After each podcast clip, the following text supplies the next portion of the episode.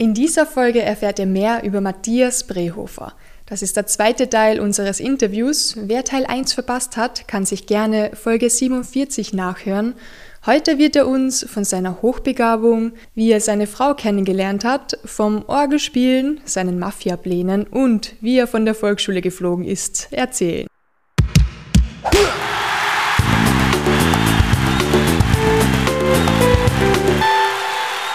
Bei dir hat Sport einen Trainingskollegen gebracht, der Leo, Voll. Leo Unik. Und durch ihn hast du äh, deine Frau kennengelernt, gell? Habe ich gesehen. Ähm, Ganz das, ein anderes Thema. Das ist, muss ich dir ehrlich sagen, nicht im geringsten so gewesen. Es ist viel, viel, viel komischer. Ich habe meine Frau kennengelernt. Es ist schon komisch mit Leo. Aber es ist noch komischer. Ich habe meine Frau kennengelernt, indem ich Counter-Strike gespielt habe. Das war alles. Ich war so in Counter-Strike und ich habe mit einem Freund von mir gespielt. Ja. Und, und wir spielen Ranked und wir haben zufällig so mit drei anderen Leuten, es ist ja mhm. immer fünf gegen fünf. Und wir sind zu dritt, äh, zu zweit, sorry, und meine Frau war mit zwei Freunden, also sie mhm. sind zu dritt. Und wir sind zufällig so in eine Fünfer-Lobby gekommen und wir haben halt ein bisschen gespielt. Ich erinnere mich sogar, es, es war auf Overpass. Und, und wir haben halt äh, so zusammen gespielt. Und ich kann dir nicht sagen, was es war, aber irgendetwas in ihrer Stimme hat so dazu geführt, dass ich mir gedacht habe, und äh, vielleicht so als, als kleine Fußnote, normalerweise, das klingt jetzt vielleicht sexistisch, aber ich hasse es, Frauen in, in irgendwelchen Videospielen zu treffen. Sie sind fast immer so anstrengend. Echt? Und ja, sie wollen so ur viel Aufmerksamkeit. So, hihi, ich bin eine Frau. Und ich denke so, ja, das ist mir scheißegal, du kannst sein, was du willst, lass uns das Spiel spielen. Und ja. Äh, es, sie wollen halt einfach so in den Mittelpunkt gestellt werden, gestellt werden und meistens spielen sie auch extrem schlecht ja. und es ist halt hart. Sie verlieren dir fast immer das Spiel und du spielst äh, Ranglistenspiele ja. und du bist halt Brennhaus. Aber sie war zum Glück gar nicht so und irgendwas in ihrer Stimme hat mich irgendwie dazu gebracht, dass ich mir so denke, yo, sag was Lustiges, irgendwas so, dass sie lacht und ich sage so, irgendwas Lustiges, kann dir gar nicht sagen was und mhm. dann hat sie so gelacht, dann haben wir ein wenig geredet Während dem Spiel, also ist es als Voll, online? Ja, ja, ja es, äh, es ist ein Voice-Chat. Okay, okay. Und, und wir haben halt ganz wenig im Voice-Chat geredet, aber dann hauptsächlich geschrieben. Mhm. Dann haben wir noch ein, zwei Spiele gespielt. Dann haben wir lange über Steam geschrieben. Okay, was dann ist Steam? Ich kenne das gar nicht. Steam ist diese Plattform, die all die Spiele vertreibt. Okay. Also auf Steam kannst du alle möglichen PC-Spiele kaufen. Und äh, zum Beispiel Steam besitzt Counter-Strike. Ist das witzig? Ich kenne mich überhaupt nicht aus bei sowas. okay. Aber wir, wir, haben halt einfach über, über Steam geschrieben, ja. dann noch ein bisschen über Snapchat und dann irgendwann nach so eineinhalb Monaten oder so habe ich also gesagt, jo, ähm, ich würde dich sehr gerne treffen. Ähm, ich will nach Schweden, nach Stockholm fliegen, lass uns treffen. Und ja. am Anfang war sie ein bisschen äh, zögerlich und hat sich auch so gedacht, so vielleicht besser nicht. Aber ich habe so gesagt, hey, ich fliege auf jeden Fall jetzt nach Stockholm, entweder wir treffen uns oder nicht, aber ich ja. fliege jetzt einfach. Und dann haben wir uns getroffen, ähm, haben diese ganze Woche miteinander verbracht. Dann hatten wir ein Jahr eine Fernbeziehung. Mhm. Und äh, dann ist sie nach einem Jahr hier nach Wien gezogen und jetzt sind wir seit ein bisschen über fünfeinhalb Jahren zusammen. Org. Voll. Aber was hat der Leo jetzt damit zu tun? Das ich wollte eigentlich fragen, ja, ich wollte nicht fragen, ob der Leo ein guter Wingman ist, aber. Überhaupt nicht. Überhaupt nicht. Kann ich mir auch nicht vorstellen. Ich kann es mir auch gar nicht vorstellen. Sorry, Leo. Ja, nicht sorry, Bro. Aber was, was der Leo damit zu tun hat, ist im, im Wesentlichen, dass ich kurz davor eine, eine Veränderung mehr oder weniger in meinem Charakter verspürt habe, durch mit Leo zusammen zu sein, weil der Leo ein bisschen ähm, um das nett zu sagen, ein bisschen chaotisch ist, manchmal auch ziemlich verwirrt. Ja. Und, und man weiß oft nicht so genau, was, was denkt er sich eigentlich, was macht er, was passiert. Voll, das Aber, ist so eine schmale Grenze zwischen Genie und Wahnsinn bei ihm. Voll, ich, ich glaube, er ist schon so auf der Wahnsinnseite, ja. sage ich dir ehrlich. Zu 90 Prozent des Tages. Sicher sogar. Aber er hat doch diese, diese feinen Goldstücke, die er manchmal ja. so droppt. Und, und das war so eins davon, wo, wo ich im Wesentlichen einfach so durch das mit ihm so einen Tag lang zusammen sein, bemerkt habe, dass der Leo überall so komplett er selbst ist, weil wir wollten so nach dem, dem WLAN-Passwort von irgendeinem Teehaus oder sowas fragen oder ein Restaurant und er fragt die einfach so ganz normal, so als würde die schon so Ewigkeiten kennen. Ich überlege mir so, wie kann ich die fragen, geben die überhaupt das WLAN-Passwort und so. Also er fragt die einfach so live und direkt, ja. einfach so, Leo ist Leo und ich denke so, der Leo ist die ganze Zeit er selbst. Ja. Es ist richtig cool, alle Leute mögen ihn und dann denke ich mir so, ich sollte auch mehr ich selbst sein. Und ich glaube so durch diesen Wandel, den ich damals, da war ich noch sehr jung, das ist wie gesagt, fast sechs Jahre her. Mhm. Aber durch diesen Wandel, den ich erfahren habe, durch Leo, habe ich das Gefühl, dass ich erst bereit war, eben auch meine Frau zu treffen und einfach ja. allgemein bereit war, so mir mehr oder weniger zu denken, ich bin ich, wenn mich jemand mag, dann mag er mich, wenn nicht, ist das auch komplett fein, mhm. aber ich werde mich nicht verstellen, ich werde mich nicht verändern ja. und ich bleibe einfach mir selbst treu. Und danach bist du nach Schweden geflogen? So ist es. Damn, Leo, wirklich gut. Schon heftig. Echt heftig, Wahnsinn. Ich habe gesehen, ihr habt bei eurer Hochzeit einen Baum oder einen Ast zersägt. Was ist ja, das für ein Ritual, bitte? Ähm, das kann ich dir echt nicht sagen. Das hat mich einfach überrascht. Ich, meine, meine Frau und ich haben so die, die Zeremonie hinter uns, so fast der stressigste Teil. Dann gibt es halt noch den Tanz, der arg stressig war, weil ich nicht so ein begnadeter Tänzer Voll. bin. Ich stelle mir das schlimm vor. Ja. Es ist schon arg. Und ich habe den Tanz auch nur so in, in, in zwei Tagen oder so gelernt. Ich habe ja. so gedacht, ich bin Kampfsportler, ich lerne das urschnell, alles arg gut. Und es hat dann eh geklappt, aber es war viel stressiger als notwendig.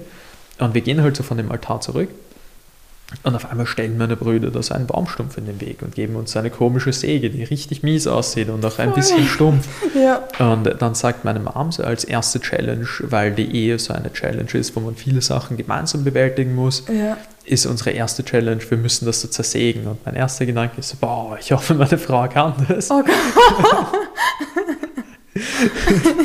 dann habe ich ihr so schnell gesagt, äh, ja, ich ziehe ja. und wenn es bei mir ist, dann musst du ziehen und wir ziehen dann so hin und her. Ja. Und äh, das hat dann eh zum Glück gut geklappt. Aber ich, ich, kann dir nicht sagen, was für ein Brauch das ist oder so. Also meine Mama hat sich das einfach ausgedacht und es ist eigentlich in Retrospektive sehr cool gewesen. Ja. Ich war, und ich glaube, sie auch, sehr glücklich, dass wir es geschafft haben, das zu zersägen. Ja. Das, was, ich will gar nicht wissen, was passiert wäre, wenn es nicht gegangen wäre zum, zum Zersägen. Ich denke mir, vielleicht hätte ich es durchgekickt oder so. Ja, das stimmt, das geht immer schneller. Voll, oder zumindest so angekickt und verletzt. Ja. Eins von beiden halt. Ja. Ich habe gesehen, du spielst gern Schach mit deiner Frau. So ist es, ja. Ähm, sie spielt leider seit längerem sehr ungern mit mir. Mhm. Ähm, Weil sie immer verliert? Ja. Ja. Also ich, ich habe mich viel weiterentwickelt in Schach und bin deutlich besser geworden. Und, und sie hat sich halt so dadurch entwickelt, dass ich ihr die Sachen gezeigt habe. Ja. Aber sie hat schon noch Spaß, aber wenig Spaß, wenn wir zusammen spielen. Und jetzt spielen wir nicht mehr so viel zusammen. Ich spiele hauptsächlich online. Man musst du schon einmal gewinnen lassen, auch, ab und zu. Das fix nicht. Niemals im Leben. Das ist unmöglich. Nein, wirklich nicht. Ehre. Äh, es geht nicht nur um Ehre. Ich denke mir, wenn, wenn sie. Okay, ich habe gelogen, es geht nur um Ehre. War ja klar. aber ich habe auch mitbekommen, du spielst Klavier und Orgel. Das ist ja ziemlich cool. Voll, aber ich muss sagen, mit Orgel habe ich äh, schon lange aufgehört. Ja. Es ist extrem unpraktisch. Voll, vor allem, wer hat der Orgel daheim? Es ist in die ja. Kirche. Ich und wer will in die Kirche? Ja, ich, ich habe oft in der Kirche geübt, aber ja. es ist auch die Kirche in Purkersdorf. Es ist arg weit weg und der Zug fährt nicht ja. so oft dorthin. Auch wenn die jetzt in Purkersdorfer sicher was anderes sagt, das urlaubend verbunden und, und der Zug und dieses und jenes ist ja. es nicht. Es ist richtig mies. Ähm, und es war immer am Freitag mhm. von, ich glaube, 15, bis 16, 15 Uhr bis 16.30 Uhr. Und dann musste ich relativ schnell ins Sparring, weil um 17 bis 19 Uhr war dann Sparring. Und irgendwie ist mir das dann irgendwann zu stressig geworden. Da mhm. habe ich gesagt, jo, entweder Sparring oder Orgel muss weg und dann war es eh ganz klar. Ja. Ich habe einfach aufgehört, Orgel zu spielen. Voll.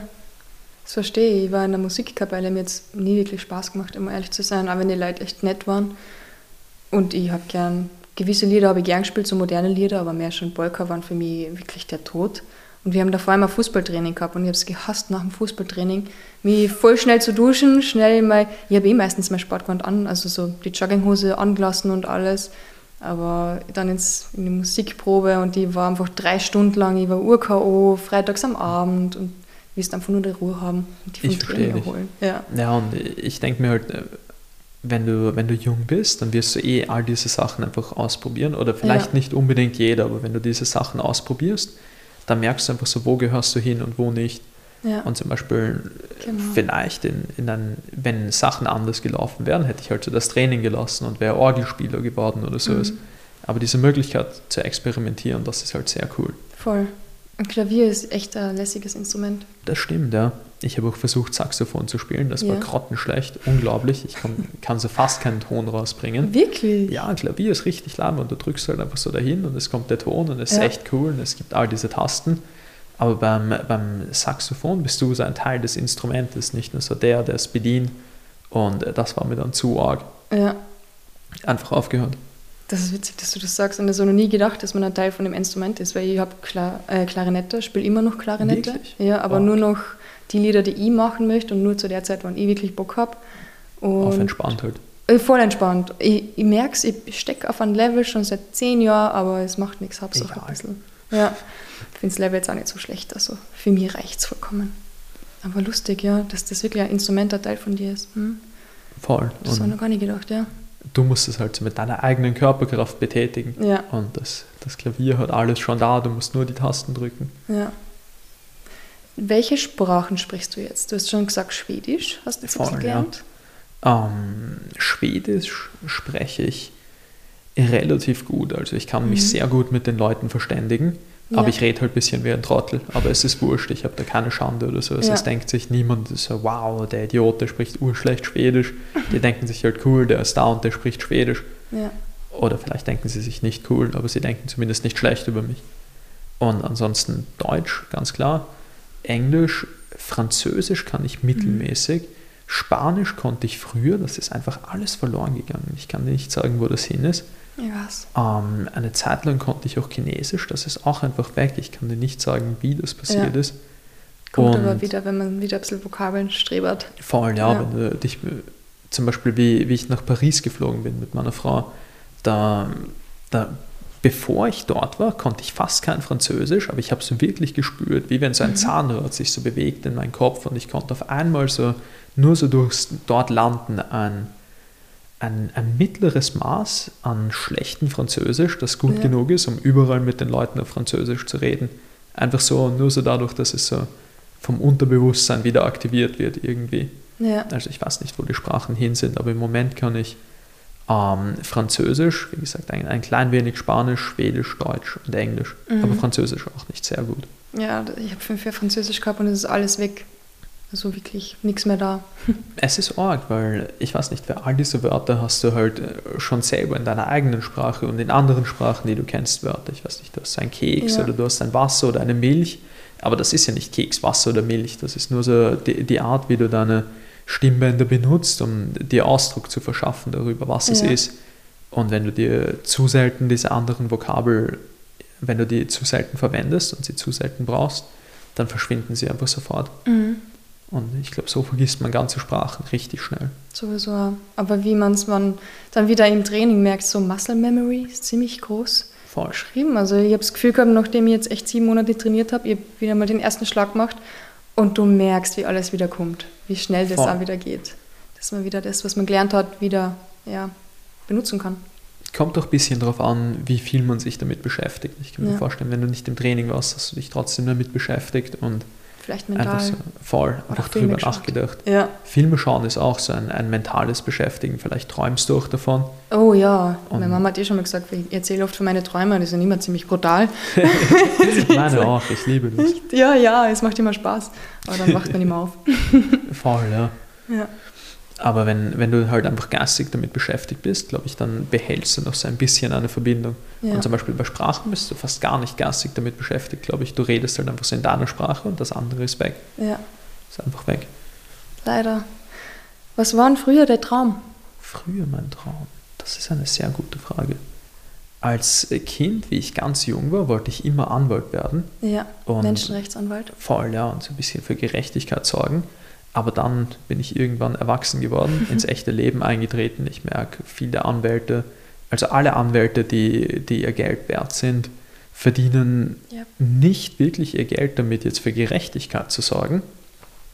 Und alle Anwälte, die für Gerechtigkeit sorgen wollen, die haben richtig hart studiert, sind sehr kluge Leute und leben an einer modernen Form der Armutsgrenze, wo sie halt alles haben, aber irgendwie nichts wirklich haben. Ja, Und äh, auf Menschenrecht scheißt wirklich jeder, der das, die, die Möglichkeit hat, auf Menschenrechte zu verzichten. Ich weiß Ja. nicht. das ist irre. Man sagt ja immer, Recht ist nicht gleich Gerechtigkeit. Voll. Ich denke mir, Recht wurde schon sehr im Topos der Gerechtigkeit gemacht. Also man versucht es schon anzupassen. Ja, Es gibt schon viele schlechte Gesetze auch. Aber im Großen und Ganzen, gerade bei Menschenrechten, ist das halt scheißegal, wenn das irgendein Diktator ist und mhm. du sagst ihm, oh Mann, du kannst doch nicht Kinder verwenden, um andere Leute zu töten. Ja, er sagt, das heißt, du bist mir wurscht. Ja. Du, du bist ihm komplett wurscht. Und du kannst niemanden erreichen damit. Das ist unmöglich. Ja. Und das ist traurig, oder? Dass das ja manche immer noch so ausnutzen und manche so drauf scheißen auf Menschenrechte. Ja, es, es ist schon sehr mies. Ähm, im, Im Positiven dazu, wenigstens leben wir in einer Gesellschaft, in der es das ja. Konzept des Menschenrechts gibt, wo ja. wir theoretisch schon wissen, das ist komplettes Unrecht, was er macht und wo irgendwann irgendwie die Leute auch dafür belangt werden. Sei es auch nur, dass wir den sehen und uns denken, hey, du verstößt gegen all diese Gesetze. Mhm. Also es wie sagt man, jede Medaille hat zwei Seiten. Es ist schon ein bisschen mies, aber wenigstens haben wir das, das Grundkonzept. Ja. Und es ist verbreitet. Ich finde das, uh, mir ist das auch so wichtig. Mir ärgert es so, wenn etwas ungerecht ist. Also mhm, richtig. Ich bin letztens uh, in der Stadt gewesen und da war Zebrastreifen, es war noch grün und der Oma ist mit ihrem Rollator drüber gegangen über die Zebrastreifen es war grün, es hat nicht einmal geblinkt, gar nichts. Sie war halt super langsam, weil sie alt war. Mhm. Und dann war es so ein Vollidiot in an so einem ziemlich teuren Auto und der hat sie angehupt. Ich bin so Hass geworden. Verstehe ich, ja. Einfach so innerlich Hass, weil ich mir gedacht was bist du für ein Vollidiot? Und wenn du mit 18 mit dem Rollator über die Straße gehst und die hupt jemand an, ich meine, weiß nicht, ob du das dann so super findest, aber wie kann man jemand, es war nicht einmal, es hat nicht geblinkt, gar nichts, sie war einfach in der Mitte von der Straße, es war noch grün und er war einfach ungeduldig. Und ich hasse das generell so. Ja. Ich, ich, weiß nicht, ob das nur in Wien ist. In, in anderen Städten ist es nicht so, aber in, in anderen wiederum schon. Ja. Dass so Autofahrer nicht verstehen, dass die Stadt für die Menschen gemacht ist. Ja. Nicht für die fucking Autos. Die Stadt ist ein, eine, eine große Gemeinschaft, wo viele Leute zusammen wohnen. Es geht um die Menschen. Und die, die Straßen sind zwar da, aber es geht um die Menschen, nicht um die Autos. Ich denke, als Autofahrer halt eine Scheißfresse und äh, genau, ja. nicht irgendwelche Leute an. Das ist ziemlich das abartig. Und sie stehen im Stau und wissen sie es eh nicht vorwärts können, sie können nicht wohin und hupen trotzdem durchgehen. Das bringt nichts. Oder äh, so, so wie dein Beispiel, so, er hupt die alte Frau an, die wohnt da, er hat ja. kein Recht, sie anzuhupen. Das, Voll. das ist ja. komplett frech. Ist und so ich glaube auch illegal, aber ich glaube, das ist wurscht. Ja, es ist wirklich wurscht. Ja. Aber mir ärgert es dann so und ich denke mir immer so, Gerechtigkeit ist mir voll wichtig, aber ich bin froh, dass ich mich nicht zu sehr mit dem beschäftige oder jeden Tag zum Beispiel so echter Anwalt für Gerechtigkeit wäre oder hin so etwas, weil dann siehst du so viele Sachen, die ungerecht sind und dann denke ich mir, musst du doch mit einem ziemlichen Ärger durchs Leben gehen, oder? Also ich mache ein bisschen die Augen zu manchmal mhm. und hoffe so, ja, die Welt ist vielleicht besser als es ist. Ich verstehe dich, es ja. ist für mich auch so, ich habe eine Zeit lang mich viel damit beschäftigt, aber ich habe dann gemerkt, dass sich einfach so Frust in meinem Herzen sammelt Voll. und dass ich einfach insgesamt ein frustrierter Mensch werde oder ja. ein frustrierterer Mensch. Ja, wenn du und siehst, wie es da abgeht und dort und da, oh, das ist doch schrecklich. Voll, es ist wirklich mies und irgendwie habe ich mir auch gedacht, es ist vielleicht gut, sich damit zu beschäftigen oder so. Es ein, ja einen Überblick zu haben, aber ich habe damit ganz aufgehört. Ich lese auch gar keine Nachrichten oder sowas mehr. Jeder soll machen, was er will. Mhm. Ich habe das Gefühl, Nachrichten sind nicht wirklich gut. Sie, äh, die, die meiste Zeit informieren sie dich zwar über etwas, aber du, du kannst es eh nicht ändern. Es bringt dir wenig. Ja. Und äh, wenn es jemand lesen möchte, kann es lesen. Ich mache da gar nichts mehr. Ich, ich lebe einfach sozusagen in, in der Welt, die mich wirklich befasst und oder die mich wirklich betrifft, befasst mich damit und äh, habe viel weniger Frust, lebe so besser mhm. und ich glaube, dass, so wie du sagst, dass sicher ein, ein verzweifelnder Weg ist, ein sehr verzweifelnder Weg. Ja, aber definitiv besser. Du warst der Praktikant einmal bei Asyl in Not. Mhm. Wie war das? Warum? Ich meine, warum wissen wir, warum du das gemacht hast, aber wieso genau Asyl in Not? Ähm, ich weiß nicht, damals habe ich mir gedacht, die setzen sich halt für Menschenrechte und für Asyl an. Mhm. Aber ich sage es dir ehrlich, ich kann wenig Gutes über Asyl in Not sagen. Mhm. Jetzt in, in Retrospektive sind die gar nicht so gute Menschen, gar nicht so. Äh, die, die, die sind einfach irgendwie komische Leute und ich will nicht ins Politische gehen, aber sie sind schon urarg, das, was man so sagen würde, es ist sehr, sehr, sehr, sehr, sehr, sehr weit links. Ja. Es ist es ist fast krank, was dort passiert ist. Dort haben einige Leute ihren, in diesen drei Tagen, in denen ich dort war, also ein Schulpraktikum, mhm. die haben ihr Asyl abgelehnt bekommen in dritter Instanz. Das heißt, du fragst Asyl, sie sagen nein, du fragst nochmal nach Asyl, sie sagen nein, du fragst, hey, warum nicht? Ich habe jetzt irgendwie ein, ein Gefühl, dass ich ein Anrecht auf Asyl bekommen sollte. Sie sagen nein. Dreimal wurde das abgelehnt. Und ich war live dabei, wie die denen einfach so eine, eine Karte geben und sagen, ruf dort an, das ist ein Priester, bei dem kannst du untertauchen und dann in ein paar Monaten tauchst du auf. Und dann kannst du sagen, du bist Christ und du wirst in dein Land verfolgt, weil das ein muslimisches Land ist und dann kannst du hier bleiben. Was? Ich sag's dir, das sind Arschlöcher. Ja. Das sind richtig abartige Menschen. Oh, Und ich kann mir vorstellen, die denken sich, die machen etwas Gutes, die leben wahrscheinlich in einer Welt, in der sie die Guten sind und das, das Ganze drumherum ist schlecht und sie Ja. wollen doch nicht so wirklich etwas Schlechtes machen. Aber das hat, das hat nichts mit Menschenrecht zu tun, das hat nichts mit Gerechtigkeit zu tun. Und das Ja. ist, da- das ist, äh, glaube ich, auch strafbar. Mhm. Und, äh, und ich war dort halt drei Tage und ich habe das gesehen und jetzt in Retrospektive denke ich mir, das sind keine guten Menschen und die haben auch keinen Filter, die machen das vor mir, vor einem Praktikanten, die checken nicht mal, was die machen. Bist du deppert? Da, das ist schon einfach heftig. Ja, das ist echt arg. Und ich überlege gerade, ob das okay ist, wenn ich es im Podcast drin lasse. Nicht, dass du mal Probleme kriegst, aber ich kann mir nicht vorstellen, dass jemand von denen das mal hört. Ich weiß es nicht. Ich hoffe, irgendjemand hört das und macht etwas dagegen. Ja. Also wenn du es drin lassen willst, lass es drinnen. Wenn nicht, schneide es raus. Es ist auf jeden Fall Ja. eindeutig, so wie ich darüber rede, dass sie etwas Kriminelles machen. Ja, Und in meinen Augen sind sie auch genau das. Es ist eine kriminelle Vereinigung von komischen Leuten. Wahnsinn. Die Welt ist hart. Ja. Aber du hast ja dann, ich habe gelesen, mit 14 studiert, aber mit 16 Genau, die ja. Matura gemacht. Ähm, Wie das, geht denn das? das ist eine gute Frage. Ich war mit 14 damals in der, in der sechsten, also in, in der, was sagt man, zweiten Oberstufe. Ja. Ähm, ich habe nämlich zwei Klassen übersprungen. Und äh, dann gab es das Programm Schüler an die Unis. Mhm. Und äh, das ist halt so ein Programm, wo du ab der sechsten auch begleitend an die Uni gehen kannst. Und zufällig war ich da halt 14 Jahre alt und dann habe ich das gemacht und das Ganze hört sich viel cooler an, als es ist. Ich war halt 14 und war auch an der Uni und habe studiert. Ja. Aber ja, es, ist- es ist halt einfach so ein Programm. Viele Leute machen das mit 16. Ich war halt zufällig 14. ja. Das, das wird irgendwie Ist das so ein Auswahlverfahren mit Prüfung oder nichts dergleichen. Es, Ja. Es ist eine, eine Frau, äh, Frau Magister Katja Hickertsberger ist ihr Name, die ist zu mir gekommen. Die hat mich einfach gefragt, willst du eigentlich studieren? Dann habe ich gesagt, ja, fix, wieso nicht? Mhm. Und dann habe ich es gemacht. Also es, es hört sich äh, cooler an, als es ist. Ja.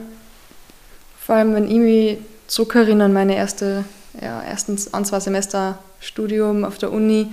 Wir haben nur gefeiert, Party gemacht und echt, die Vorlesungen waren auch Spaß und wir haben uns so getroffen, um gemeinsam zu lernen, aber eigentlich auch Spaß zu haben und die besten zwei, drei Semester meines Lebens. ich denke mal, mit 14, da hast du nicht so Party und Freunde und das stellen wir ein bisschen schwer vor, oder? Mit 14 und auf der Uni.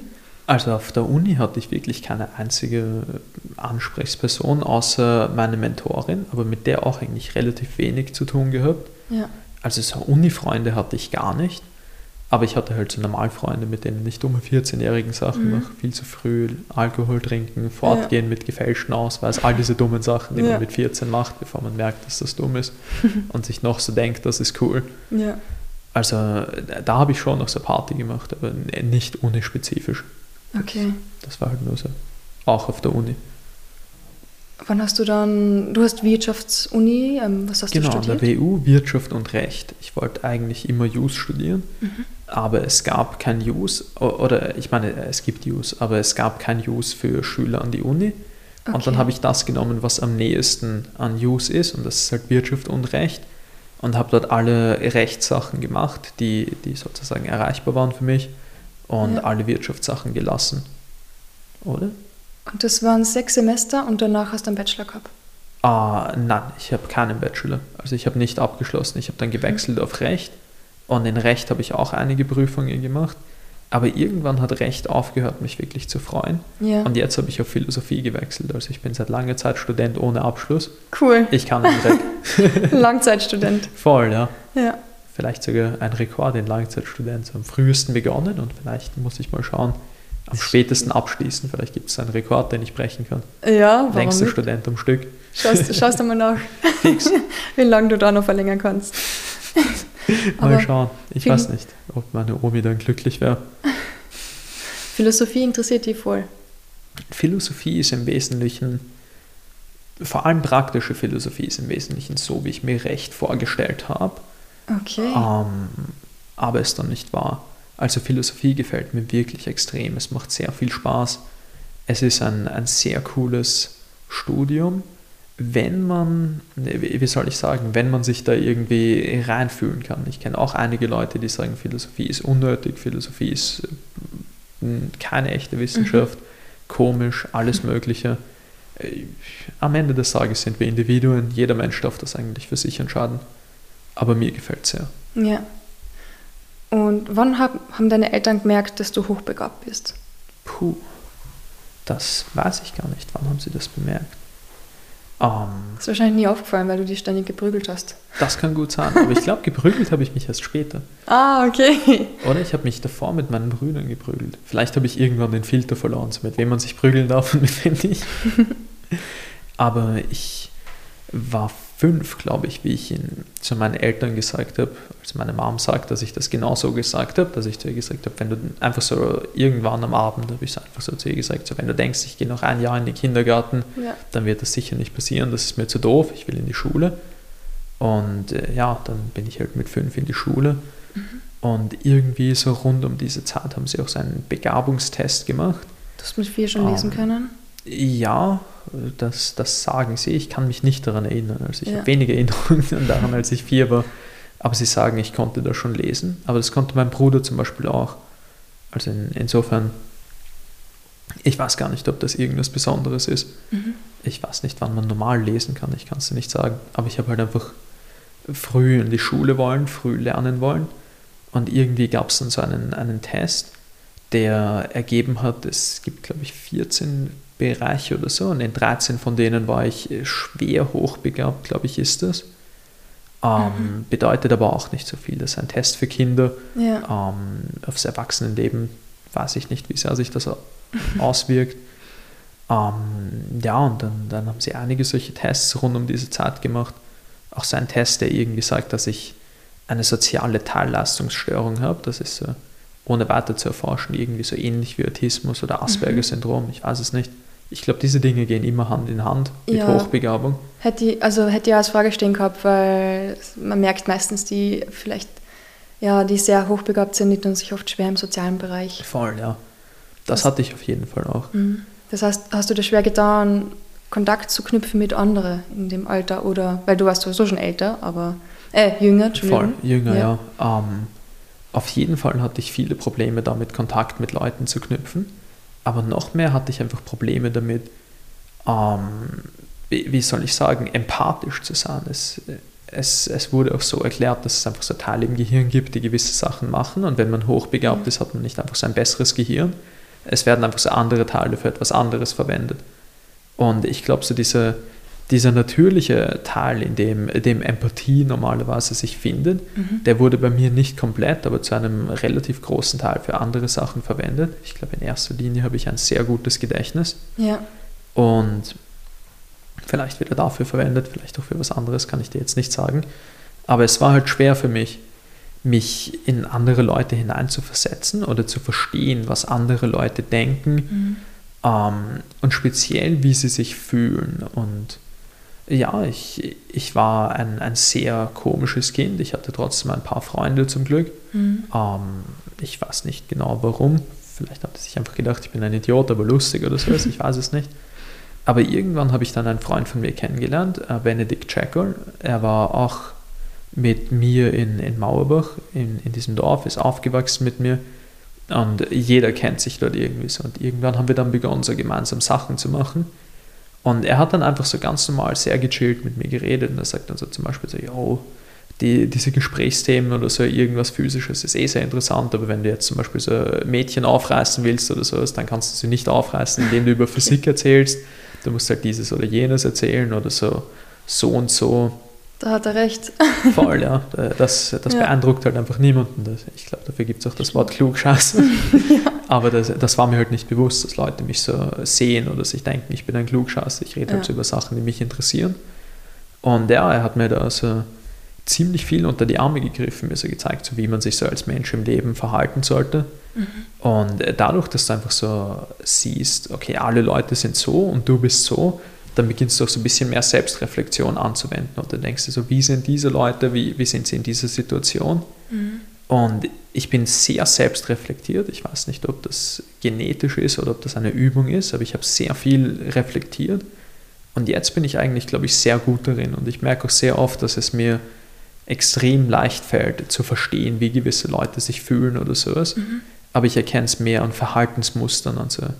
Ah, an, okay. Trotzdem noch analytisch eigentlich. Äh, sehr analytisch, ja. ja. Aber ich habe das Gefühl, dass es in, in gewisser Hinsicht besser ist, wenn ich dann oder für mich zumindest besser. Ich will nicht sagen, ich bin besser als irgendjemand andere in Empathie, das ist ein bisschen lächerlich. Mhm. Aber ich, ich verstehe dann halt einfach zum Beispiel so schneller, wie sich jemand fühlt, wenn es eine gewisse Situation ist und dann, dann kann ich viel besser darauf eingehen, als ich manchmal merke, dass andere Leute das machen. In, in Gruppendynamiken oder so, das verstehe ich ja. viel leichter, was in Leuten vor sich geht. Aber vielleicht ist es eine Art Algorithmus, die ich ja. in meinem Kopf habe. Ich kann es nicht sagen. Das kann auch sein Unterbewusstsein. Wie war es dann mit Lehrer? Ich kann mir vorstellen, dass es sehr schwer ist, wenn da ein Lehrer ist, wo du warst eigentlich, du, hast, du kannst vielleicht das Gleiche oder du warst vielleicht gleich viel wie der Typ oder kannst das auch verstehen, aber dann sagt er dir irgendetwas, was für dich keinen Sinn macht. Hast du das von den Lehrern immer alles angenommen, was die gesagt haben? Oder? Überhaupt nicht. Überhaupt nicht, ganz und gar nicht. Also viele Lehrer haben mich wirklich gehasst. Ja ähm, wirklich, wirklich, wirklich gehasst. Es gab auch einige Lehrer, die so echt mein Leben zerstören wollten. Die, die haben mich als ihren Erzfeind genommen. Die denken sich halt so, hey, ein kleiner Junge, der ist 13, 14, das ist jetzt die Gelegenheit für mich, meine Frustration auszuleben oder sowas. Aber ich habe wirklich fast gar nicht hingenommen, was so die Lehrer sagen, mich viel mit ja. denen gestritten. Aber ich habe auch eine, eine jetzt sehr nette Mutter, aber früher war sie sehr, sehr, sehr streng. Mhm. Wahrscheinlich auch, weil sie mich jetzt nicht mehr ziehen muss und ich früher ein Orge-Idiot war. Aber sie, sie hat halt zum Beispiel so gewisse Sachen als, als Grundbasis für mich festgelegt. Und sie sagt zum Beispiel, der Lehrer kann vieles sein, der, der Lehrer kann auch so ein, ein, ein Arschloch sein oder so jemand, den ich hasse oder sowas. Mhm. Aber was nicht sein kann, ist, dass ich so sage, der Lehrer ist dumm oder der Lehrer ist ein Idiot, weil ja. er hat ja eindeutig studiert. Der, Vielleicht verhält er sich jetzt nicht so wie ein, ein Top-Pädagoge oder wie so ein richtig guter Erwachsener. Wir sind alle Menschen. Aber am Ende des Tages ist der Lehrer eindeutig intelligent. Ja. Der, der hat schon, der, hat seine Fleißarbeit gemacht. Der ist eindeutig verdient an dem Platz, an dem er ist. Und ich muss dem gegenüber Respekt haben. In, in zumindest der Art, dass ich ihn nicht diskreditiere intellektuell. Mhm. Und äh, ich glaube, auch wenn ich das als Kind nicht so echt verstanden habe, das hat schon viel dazu beigetragen, dass ich besser mit ja. Lehrern umgehen kann. Und mit den Uni-Professoren ist es leichter gewesen? Viel leichter, ja. Aber auf der Uni hat man auch so weniger diese Art von Kontakt mit, Stimmt, mit den ja. Professoren. Und wahrscheinlich bin ich auch einfach schon älter gewesen. Und da, da kommen solche Sachen gar nicht auf. Ja. Aber war das für die dann nie so schwer, wenn der Trainer zum Beispiel gesagt hat, ja, jetzt noch ein Training, machst noch 50 Liegestütz und keine Ahnung, 200 Sit-Ups. Ist das dann etwas, das du auch hinterfragt hast, weil es macht keinen Sinn? Überhaupt nicht. Ja. Ähm, ich weiß nicht, ob du Philipp Schranz zum Beispiel kennst. Sowieso. Okay, sehr gut. Äh, das war mein erster echter Trainer. Ich bin ja. ins Box schon gekommen. Und äh, der Philipp, sage ich dir ehrlich, der hat mir einfach gnadenlos arg auf die Schnauze gehauen. Richtig heftig. So und wirklich Körper, also wirklich so. Ja, sicher. Mit Boxen so. Sicher, ja. okay. Und ja. ich merke halt einfach sofort, er ist urstark. Er ist richtig, richtig, richtig stark. Und ja. ich denke mir, ich will auch so stark werden. Und er sagt mir dann so, mach das. Und ich denke mir, ja, fix. Warum nicht? Ich will stark werden. Und das ist, das ist alles, was ich mir gedacht habe. Von Trainer hast du sozusagen das, ja, okay, die haben das vorgelebt und du hast das einfach annehmen können, weil du weißt, okay, die können die weiterbringen. Aber von Lehrer hast du schwerer getan. Ja, vor allem ist es ist bei Lehrern oft komisch, es sind halt irgendwelche Sachen, die sie wirklich mies machen. Ja. Ich weiß nicht, du bist fertig mit den Aufgaben oder so, und sie sagen so, du darfst nicht aufstehen. Und ich denke, warum darf ich nicht aufstehen? Ich muss auf diesem miesen Sessel sitzen bleiben, ich bin fertig, was mhm. los? Oder er sagt so, du darfst jetzt nicht aufs Klo, du musst in der Pause aufs Klo. Und ich denke, ja, das Klo ist da draußen, Mann, was soll das? Ja. Das, das ergibt ja alles keinen Sinn. Und hm. einmal zum Beispiel, wie ich in der oh, was ist das für eine Schule, wie heißt die? Im Sacré-Cœur war ich.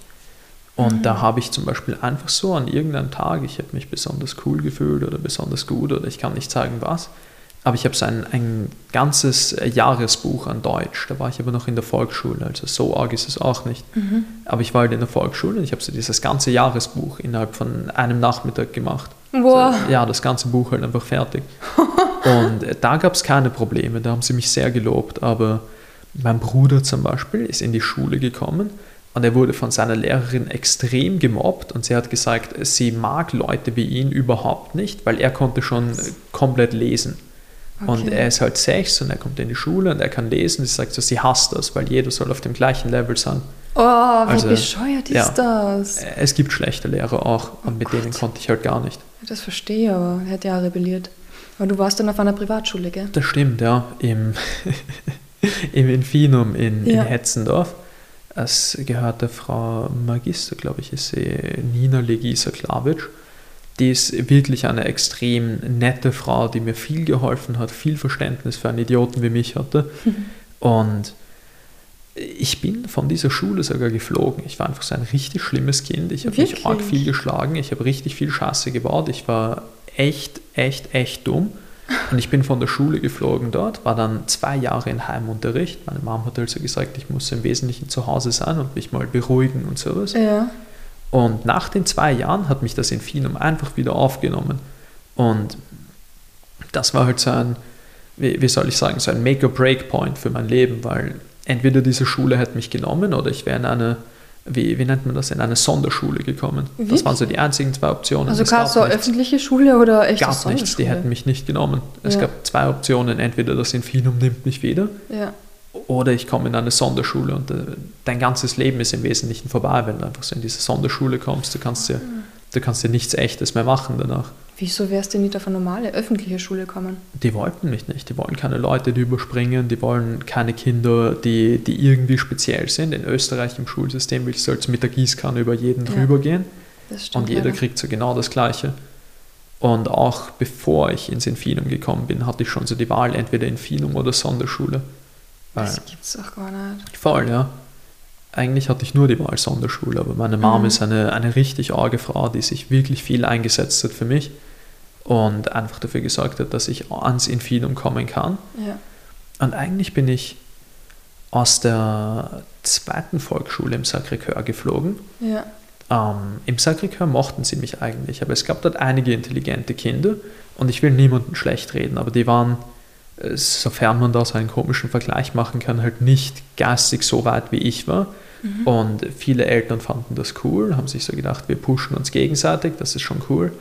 Aber so eine Mutter hat halt ihr Leben nicht gepackt. Ich weiß nicht, die will mit ihrem Kind ihr eigenes Leben durchleben oder sowas. Und die hat dann einfach so sehr viel gegen mich gewettet und dafür auch dann gesorgt, dass ich aus der Schule geflogen bin. Sie hat halt so Wirklich? gesagt, ich störe und ich muss gehen. Und es war Was? dann halt von ihr aus. Boah, wie Und- unfair ist das bitte? Ja, ist das Leben, ich weiß nicht. Die hat auch sicher ihre eigenen Probleme, die sie an mir auslässt. Ja. Und zum Glück geht es mir gut. Also insofern.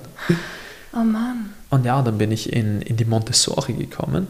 Ich weiß nicht, ob du die kennst. Mhm. Die sind so, dass du wirklich sehr viel frei entscheiden kannst, Voll. wann du was machen möchtest. genau. Ja. Mieseste Drecksschule. Ich habe dort gar nichts gemacht. Ja. Überhaupt nichts. Das glaube ich, ich hätte auch nichts getan, wenn ich keinen Druck habe, tue ich nichts. Voll. Die, die, ich bin halt in der dritten Volksschule und die sagen so, hey, lern, wenn du möchtest. Und dann sagen sie, willst du nicht lernen? Ich sage so, nein. Und ich, ich spiele halt so lieber mit Freunden. Ja. Fragen sie so, wollt ihr nicht irgendwas in Mathe machen? Ich sage so, nein. Die ganze Zeit, so ein ganzes Oh Jahr. Ja. Und ich war arg schlimm, richtig, richtig schlimm mit meinem besten Freund. So unglaublich schlimme Kinder, das kannst du dir gar nicht vorstellen. Wir haben ur viel Blödsinn gemacht, uns mit anderen Leuten geschlagen, gestohlen, alles Mögliche. Viel gestohlen sogar. Und ich habe auch das, das Konzept erfunden von Stehlen und Weiterverkaufen. Ich denke, das ist richtig klug, weil ich zahle gar nichts und ich. Ja. kriege ur viel Geld. Und ich das- das ist ideal, warum kommt da niemand drauf? Wie, was war das Ärgste, was du je gestohlen hast? Puh. Puh, das kann ich glaube ich gar nicht sagen. Oder auf was warst du am meisten stolz, dass du es stehen hast kennen? Puh. Ich hoffe nichts von meiner Tasche. Achso, ja, das kriegst du wieder. Okay.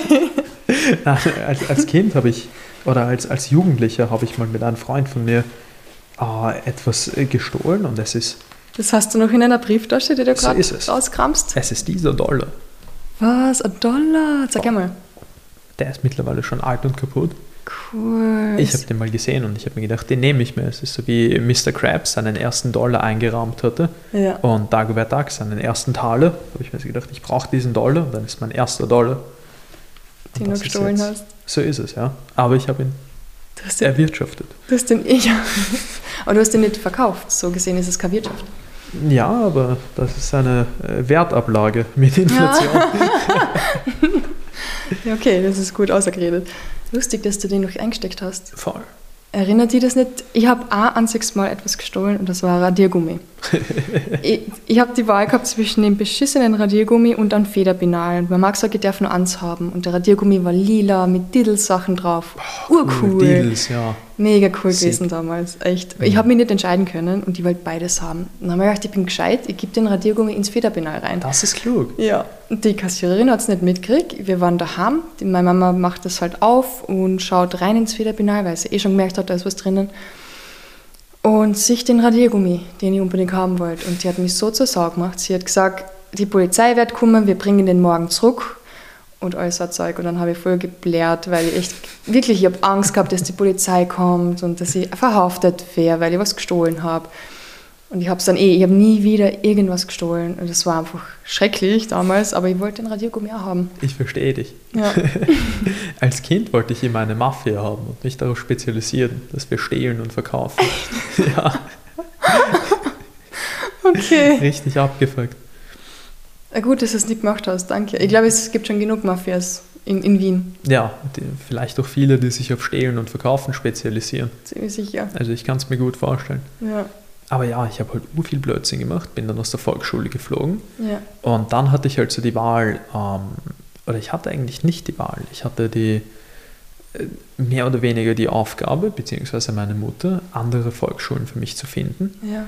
Ähm, das hat aber wirklich gar nicht geklappt. Aber mein Bruder war eben schon im Infinum, in der Oberstufe, Unterstufe, auf jeden Fall im Gymnasium. Und dann hat meine Mom einfach so mehr oder weniger die Idee gehabt, oder ich weiß nicht, ob es meine Mom wirklich war, aber sie hat halt, irgendwie ist die Idee zustande gekommen, ich kann ja auch in der Unterstufe beginnen. Ja, Ich brauche nur die, die vierte Klasse abgeschlossen, vierte Klasse Unterstufe, äh, Volksschule, sorry, abgeschlossen. Und äh, dann bin Voll. ich einfach dort zu dieser Prüfung hingegangen. Das war also irgendeine Frau, die prüft mich in all diesen Sachen.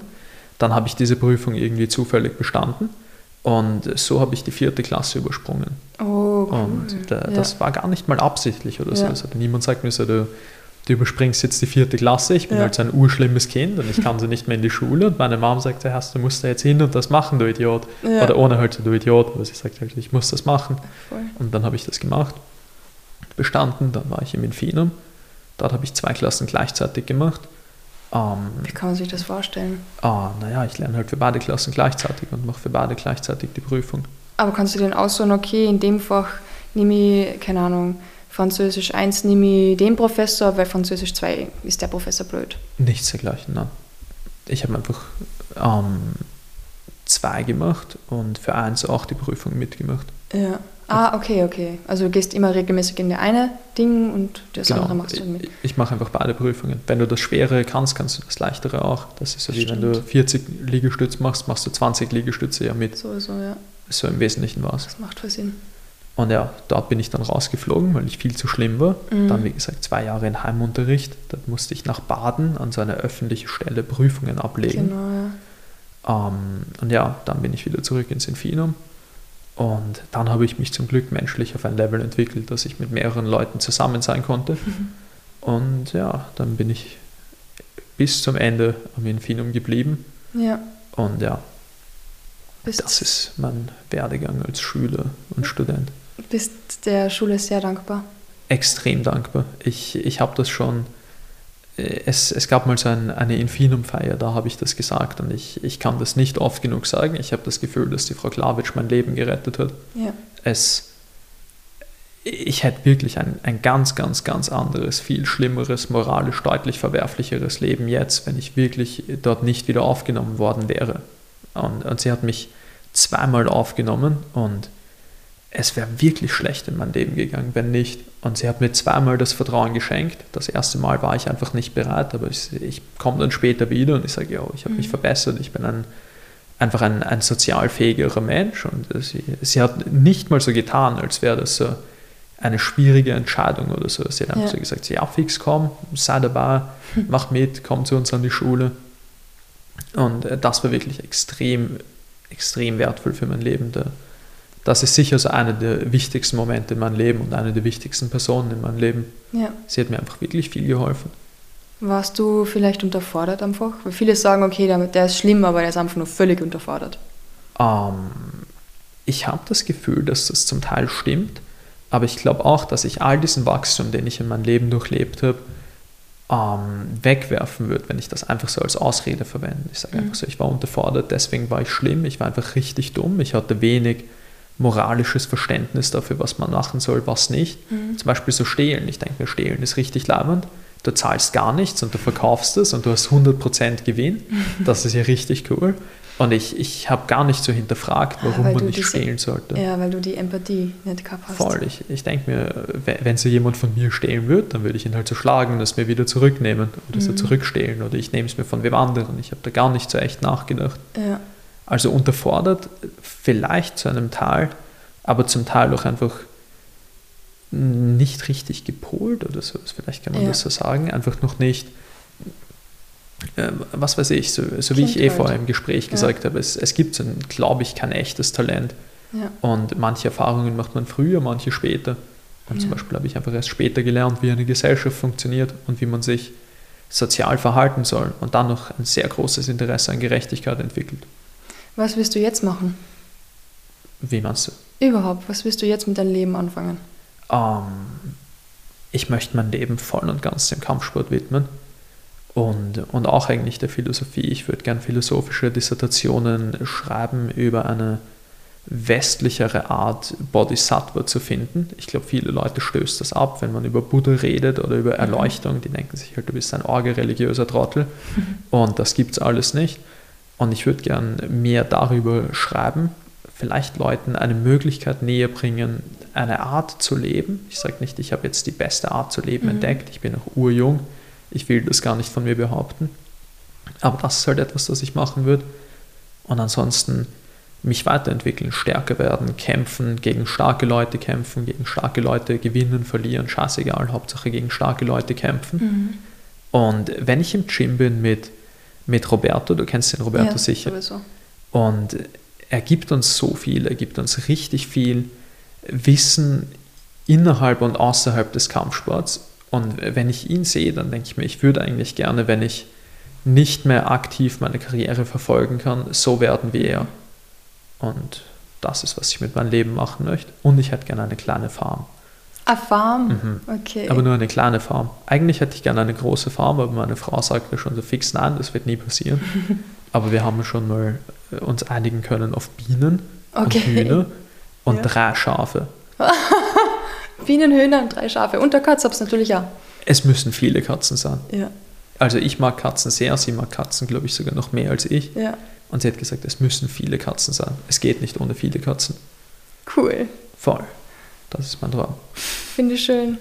Du, Matthias, es hat wirklich mega viel Spaß gemacht. Mir auch. Und ich hoffe, ich kann dich bald wieder mal einladen. Wir Ich kann gerne.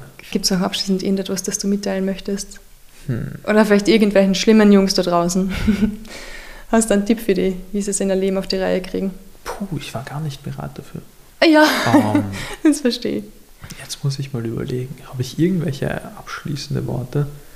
Ähm, hm, vielleicht an alle Leute, die, die nicht wissen, was sie mit ihrem Leben machen sollen, urviel tiefe Aggression oder sowas in sich stecken haben, wie ich früher auch. Ich hatte so viel, unglaublich viel Aggression. Ich habe das Gefühl gehabt, ich habe nur aus Hass bestanden. Geht's in ein Gym, macht's Kampfsport, trainiert's mit Leuten, haut's Leuten auf die Schnauze, kriegt's von stärkeren Leuten auf die Schnauze und reflektiert über euer Leben. Und alles Gute, was ich in meinem Leben habe, oder fast alles davon habe ich durch Kampfsport. Macht's auch Kampfsport. Das ist ein schöner Abschluss. Dankeschön. Ich danke dir.